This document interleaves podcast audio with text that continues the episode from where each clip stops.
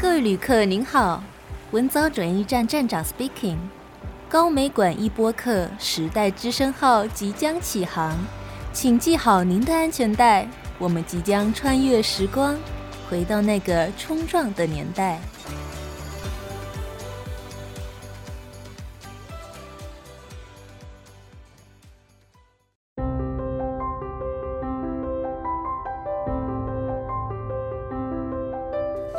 各位听众朋友们好，欢迎收听时代之声文藻转译站，我是主持人仲怡。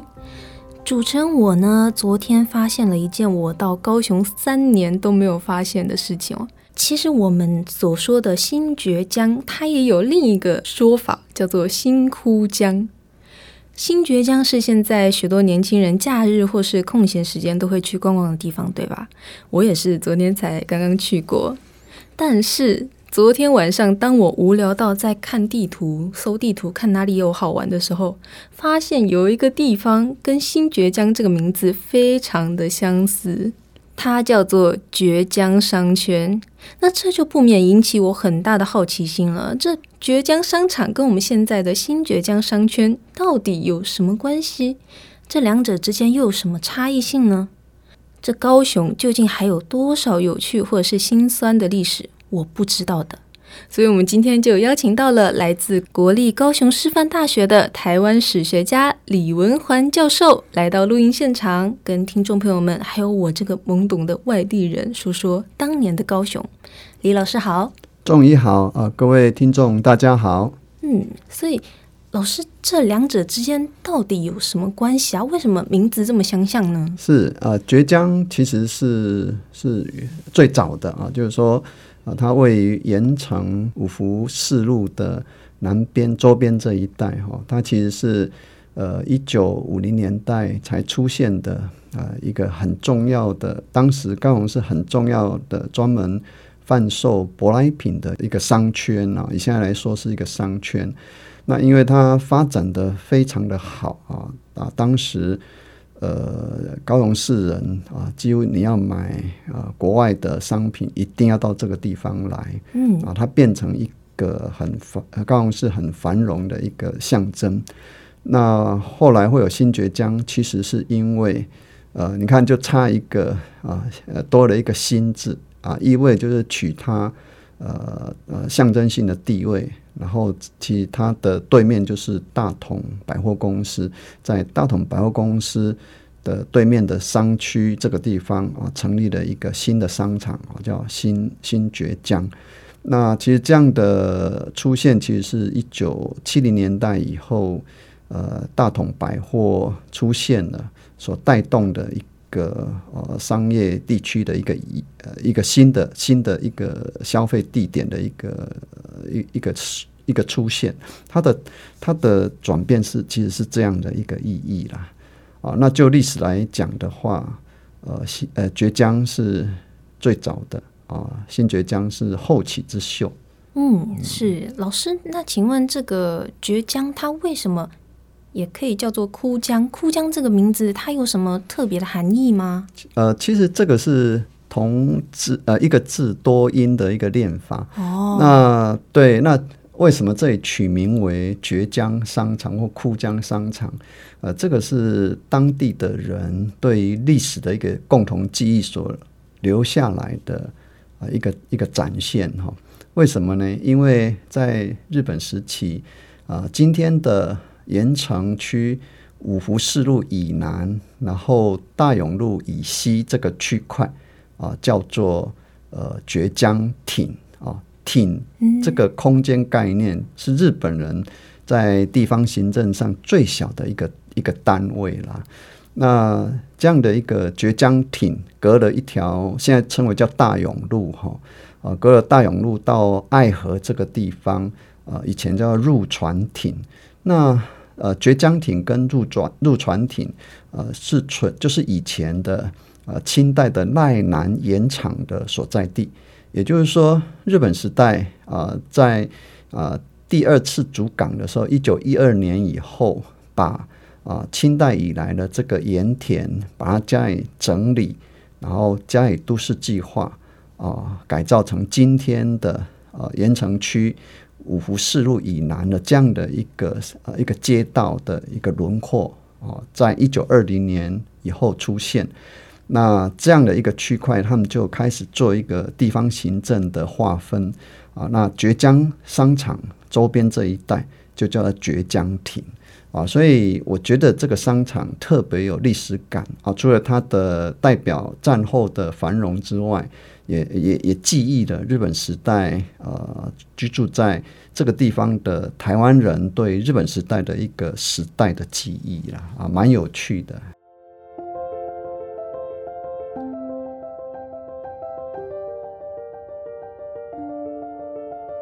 据说盐城区在战后的某一段时间是一个算是一个市中心的存在，是真的吗？当然，呃，其实高雄市的发展，呃，它最早是在哈马星，那大概在一九三零年代以后，呃，随着港呃进入第二阶段的繁荣啊，呃，以及一九三零年代高雄市在日本时代高雄市市政府。开始呃投入啊、全台湾第一个工业区的新建啊、也就是说，这样的双重的公共建设之下啊、其实为高雄市带来更多的外来人口啊、所以呃，盐城在一九三零年以后啊、它的人口大量的成长，那大量成长以后就带来地方的消费。啊，所以盐城从一九三零年代其实就成为高雄市最重要的闹区啦。那我以日文来说，啊，日文它的汉字写成啊盛场，啊盛啊就是非常繁荣的意思啊，就是日文念作萨啊，萨卡利巴就是啊，以台湾人啊来讲，就是一个很繁荣的地方哈。所以从一九三零年代以后，盐城就是高雄的萨卡利巴。那呃，在战战争期间啊，虽然遭受了轰炸，可是战后它很快啊就复出复苏起来了啊。那呃，又加上它接近呃港口地区啊，在戒严时期。呃，这个地方拥有呃港口的一个方便性啊、呃，以及美军呃在呃美元时期，美军也曾经驻扎在这个地方，就是三号码头那个地方啊、呃，以及越战的时候，呃越战有一些美军的度假啊、呃，高雄盐城也是一个美军来休闲度假的一个地方，嗯啊、呃，所以也就是，从日本时代到一九五零年代。六零年代，盐城它不管是内需性所带来的繁荣啊，以及因为时代的因素，呃，美国的军人啊，以及度假的风潮所带来的外来的一个需求，哦、啊，都集中在盐城这个地方哈啊，所以盐城它的繁荣是集结内需跟外来的消费啊，在当时还没有开放观光之前，其实就有这些美军来投入外来的消费啊，这是在高雄市里面最特别的啊一个行政区啦，啊，所以它的。呃，这一种消费文化特别的多哦，特别的多样性哈啊，超乎我们现代人所想象的的那个性质啦。那它又是为什么会落寞呢？是因为转移了吗？对，落寞的原因当然就是第一个，它发展呃，任何一个商圈的发展啊、呃，到了某一个饱和的状态，它没有一个新的。没有一个创新性的东西，它就会受到啊、呃、新的一个消费形式的挑战。哦、那那它的挑战其实就是百货公司。高雄市的百货公司的一最早的百货公司，其实也是在盐埕啊。从日本时代到战后的大兴百货啊，大呃就是日本时代是集锦百货啊，战呃战后叫高雄百改为高雄百货，然后一九五零年代。大兴百货出现以后，啊，这些百货公司其实创造了呃盐城战后的第一波的啊，也其实也是有末波的高峰了啊。可是这样的一个百货公司的风潮，因为整个盐城区已经接近于饱和状态，就是发展到一个饱和状态了，所以新的百货公司它就往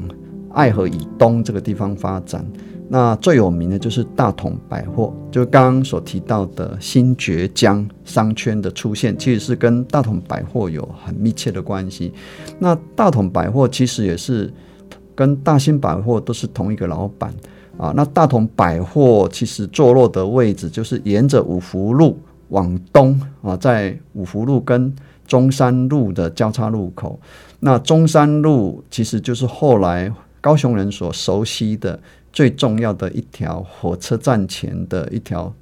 最重要的道路啊，所以也就大大同百货它坐落的位置非常的好，在中山路跟五福四路的交叉路口。那这个地方其实是一个新兴开发区啊，它是位于新兴区啊，它算是在高雄市发展里面要到一九啊七零年代初期，这个地方包括土地啊、道路系统才逐渐完善。那大兴百货的老板很有眼光啊，哦，在这个地方投资新建大同百货，带来带来的呃战后高雄市第二波的啊一个消费文化的呃的的的一个算是移转，也是一个新的高峰。像我这个年纪的人啊，大概我们提到百货公司，第一个会想到大兴，第二个就是。大同，大同啊，大同，哎，大同百货啊，是我们这个世代年轻的时候一定会去的哈。嗯、然后接着，呃，这个老板也非常的有企图心，就在呃附近又开了一家叫大利百货公司。所以大兴、大同、大利，它刚好都坐落在五福四路，这我们就很清楚。呵 呵呃，百货公司老板的想法。那这样的一个这样的一个高雄市百货业内需业内需消费文化的一个发展，到一九九零年代算是达到一个一个一个瓶颈高峰期。那九零年代才往南移到三多商圈那个地方去，所以三多商圈包括大圆百，包括 SOGO 啊，以及星光三月。这一些都是有日资的影子，日本的资本家的投资的影子。九零年代以后，呃，台湾的就高雄市的内需消费市场来讲，已经跳脱了本土资本家的啊、呃、全面性发展的一个状态啊，有外来的资本家啊，就是日资这个系列进来了啊，所以大概九零年代到二十一世纪的初期，三多商圈啊非常重要。啊，所以也就大概就是爱河以东啊，就是呃大同商圈跟三多商圈。那因为这两个商圈啊带来的很前卫的消费文化，所以刚刚仲仪所问的为什么盐城会没落，嗯，原因就是因为简单讲，原因就是这样子。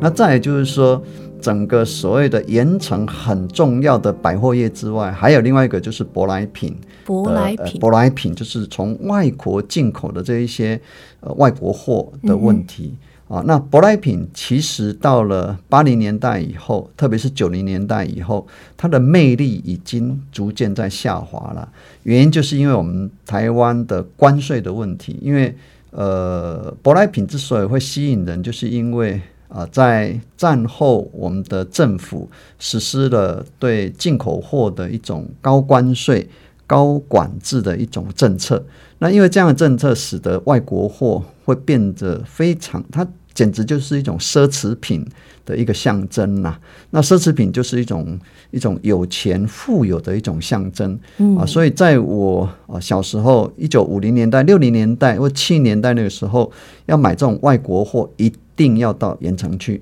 可是随着九零年代啊，台湾要想要加入 WTO 啊，你就要把关税逐年的啊调降啊，在这是第一个，第二个就是说，呃，在一九八七年以后，我们政府也开放啊，国人可以出国去旅游。啊，这样的政策更影响更大，因为当我们自己国人可以到国外啊旅游的时候。舶来品要取得舶来品就不像像以前那样子那么的稀有，嗯、啊，所以在这样的一个时代的转变之下，盐城啊既有的那样的一个崛江商圈啊、或是百货公司，因为它的它事实上它的百货公司的规模是比较小的哈。哦，那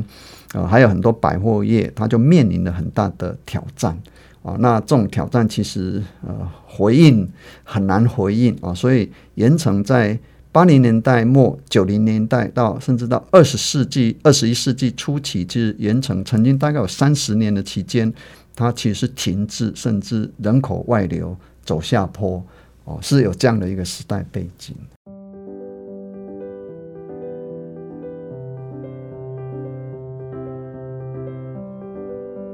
那老师刚才跟我说，盐城区是高雄第二发展的城市，那街区。街区对，第二发展的街区对，那第一发展的街区哈马星，那岂不是可以说它是翻开翻开高雄新篇章的一种存在？是是是，没有错啊，终于讲对了。其实我们高雄市呃是正式设立为市城设设市，其实是一九二四年啊，所以明年二零二四年我们高雄市。正式设立设立为市才满一百周年哈哦，是年轻的城市了啊。那在一九二四年之前，就成立高雄市之前，事实上它是呃前高雄市时期的一个摸索时期。那这个摸索时期的最重要的一个街区就是哈玛星。那所谓的哈玛星哈，就是南鼓山这个地方啊，就是忠烈祠。我们我们在寿山最南边有有一个忠烈祠，忠忠烈祠往高雄港看过去的那个街区啊、呃，就是呃哈马星。那为什么称它叫哈马星啊？哈马星哈，其实是从日文转译过来的。日文的汉字写作滨线啊，海滨的滨啊，线铁道线的线哈。那滨线日文念作哈玛线，哈玛线，哈玛线。那蛤蟆县当地的人哈哦，台湾人很明显，他也保留了对日本时代那种繁荣的记忆哈，所以他后来在呃取当当地的人在称他们这个地方的名称的时候，他并没有说我们这个地方叫鼓山或是南鼓山，他们还是很习惯说我们就是蛤蟆县哈玛星啊，这意思就是说他们对日本时代的。那样的一个时代的记忆是很清楚的。那为什么称它叫做哈玛县？就是因为高雄高雄的古地名叫打狗，（Takao），打狗。那打狗其实在清末的时候有就开港了，打狗港就开港。可是打狗港的条件不好，它其实周边没有一个很好的消费的能力。消费的人口，比如说像府城、台南、安平港，为什么可以持续繁荣？就是因为它旁边有府城的消费人口啊，所以安平港从荷兰时代一直到清代都是，甚至日本时代还是一个很重要的港口。原因就是它旁边有一个消费的人力在那，消费的力量在那里。可是我们的塔卡奥打狗这个地方，事实上，呃，旁边就是旗津。旗津的人口很少啊，一两千人，还有一个叫少船头，人口更少。所以这样的一个人口，而且都是小渔村啊。所以虽然开港了，开港就是说它变成一个国际港，可是事实上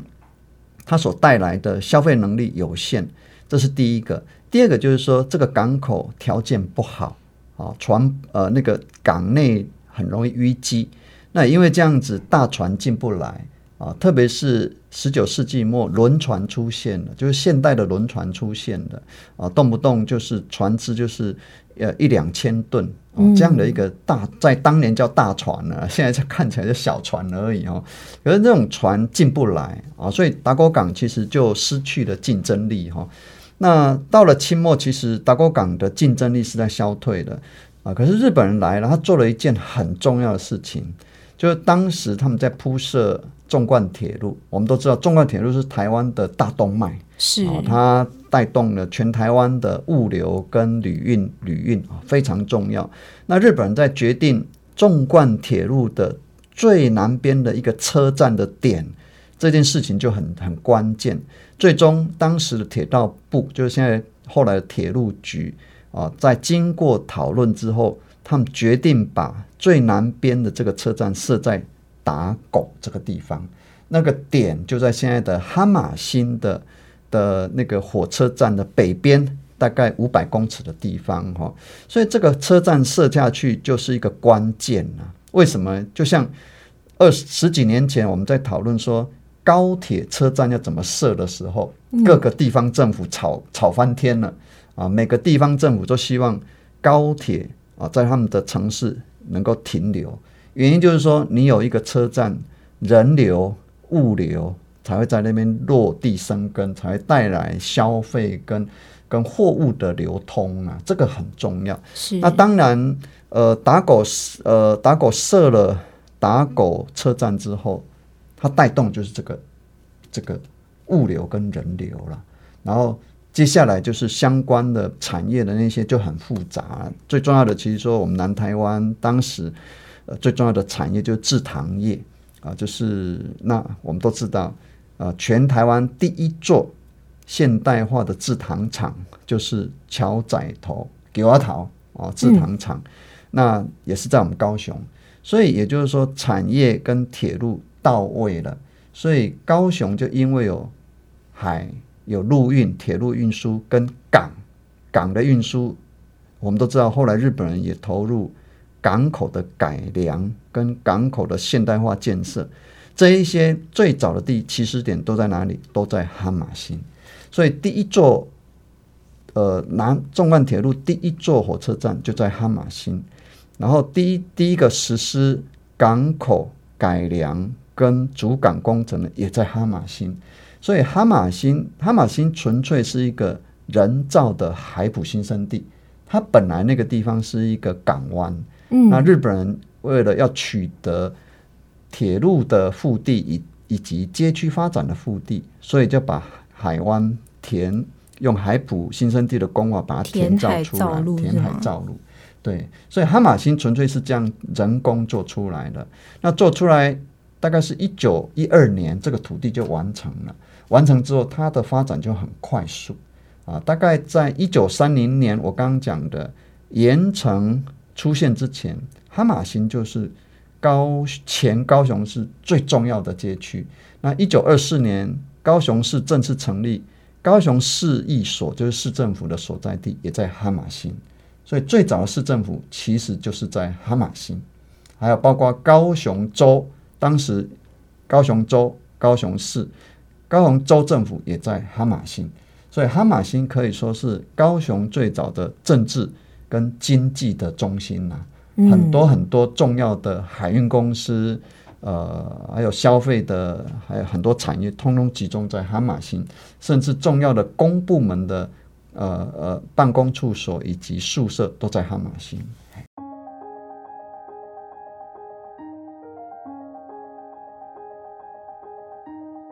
那说到哈马星，它是第一个有自来水和公园，是吗？对，呃，日本人是这样子，他要打造一座城市，他们受到西方的影响，哈，就是包括都市计划，是道路、下水道、上水道，自来水叫上水道啊，然后排污水叫下水道啊，这是。呃，新建一座城市最基本的两项工程所以呃，一九一三年那个时候还叫打狗的时候啊，他们就设了高雄市第一条自来水的系统，叫打狗水道。它的水源地啊，就是水的源头是从现在的高屏溪的啊，就是大树九曲堂这个地方啊，然后汲取啊那边的河水。然后把水打到呃小平顶那个地方，他们设了一个就是自来水的过滤的一个系统，把水净化、消毒完之后，然后在小平顶它的它它是一个丘陵地啊，它的高度大概海拔八十公尺啊，然后再透过这个海拔八十公尺的地方，用透过自然的重力把水押送到我们的寿山。我们的寿山，它在就是呃，在寿山设了一个储水池，这个储水池是储放干净的水，就像我们呃，我们家我们家之所以能够喝到自来水，一定我们的屋顶有一个水桶啊，储储放自来水啊。那那个概念就是这样子哦，把小平顶的干净的水押送到寿山忠烈祠下面那边那个地方有一个储水池啊，那个然后等那个储水池蛮大的，然后再透过那个地方把水排放到呃街区里面的家家户户，是这样，所以。呃，确实，哈马星也是，就是一九一三年，你看，一九一三、一九一二年，哈马星这块土地才刚刚完成，嗯，啊，隔一年自来水就完成了。那事实上不止这样子，一座城市哈，除了上水道、下水道之外，还有公园也很重要。哦，公园被称为是都市的安全房。啊，因为都市对安全房。因为都市人口很密集，呃，人口密集的地方，情绪啦、压力会比较大。哦，呃，所以呃，都市计划要提供一个可以让呃都市人舒压的地方，公园就是一处让都市人舒压的地方。好，那日本人把公高雄市第一座公园设在哪里呢？就是在哈马星北边的山坡地。哈，就叫做寿山啊，所以也就是现在的所谓的忠烈祠那一地带那一带周边最早的公园，那座公园称为叫做打狗公园啊。一九事实上这座公园就是打狗山呐啊，就是后我们现在所熟悉的叫寿山。嗯，那清代我们的祖先汉人的祖先其实没有公园的概念，山是一种资源啊，于是山的。林木啦，啊啊动动植物啦，甚至矿物，我们就大量的开采啊。所以清代到日本人刚来的时候，整座打狗山是，我们不敢说全部光秃秃啦，可是大部分的的那些植被哈，是被好的树木都被开采的差不多了啦。而且呃，当时汉人也在那个地方设置了很多石灰烧石灰的窑厂。哦，所以也就是说，在汉人的观念里面，山是一种资源，而不是一种赏心悦目的公园。嗯。那日本人来了以后，他的观念不一样了，因为他要在山的旁边打造一座城市，所以他们在一九一九零八年，你看比这个还更早。其实哈马星的整个打造计划是一九零八年就确定了，所以一九零八年确定。要建造哈马星的时候，他们除了做自来水之外，同时也规划了这一座公园。所以，一九零八年都市计划里面就规划了打狗公园。一九一五年完成。为什么要拖这么久？原因就是因为这座山需要大量的造林啊，因为它的林相很不好，所以日本人花了很大的力气在寿山，特别是南寿山这个地方。造林啊，那我们全台湾第一座保安林也是在这里。我们寿山就是全台湾第一座保安林啊，在一九零六年就是保安林了。所以你我们就可以发现哈，日本人在规划这座城市的时候，它是逻辑是很清楚的，包括街区的一个规划，以及休憩，以及呃整个城市的一个一个纹理，它都照顾到了。嗯。这样讲下来，我发现高雄的整个城市变化跟高雄港以及它的都市计划真的脱不了任何一点关系。是是是，没有错。原来如此，我一直以为拆船很重要。没想到有比拆船更重要的事情，哦，太多太多了。呃，高雄很多很重要的东西，我只是今天呃还没有，呃，还有一些没有办法讲的很深入了。嗯，好想再听老师讲下去，但可惜因为时间篇幅的关系，今天的节目大致就录到这边。好，谢谢仲怡，谢谢老师，谢谢谢谢。谢谢谢谢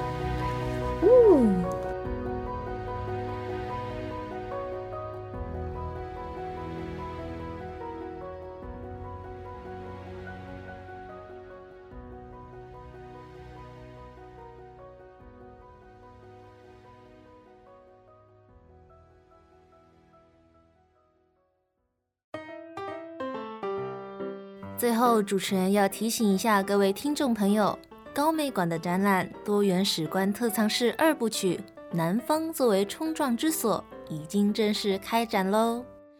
这个展览持续到二零二四年的九月八号，请听众朋友们务必抽空到现场参观，借着展品和他们的故事，您将亲眼看到七零至九零的那个年代。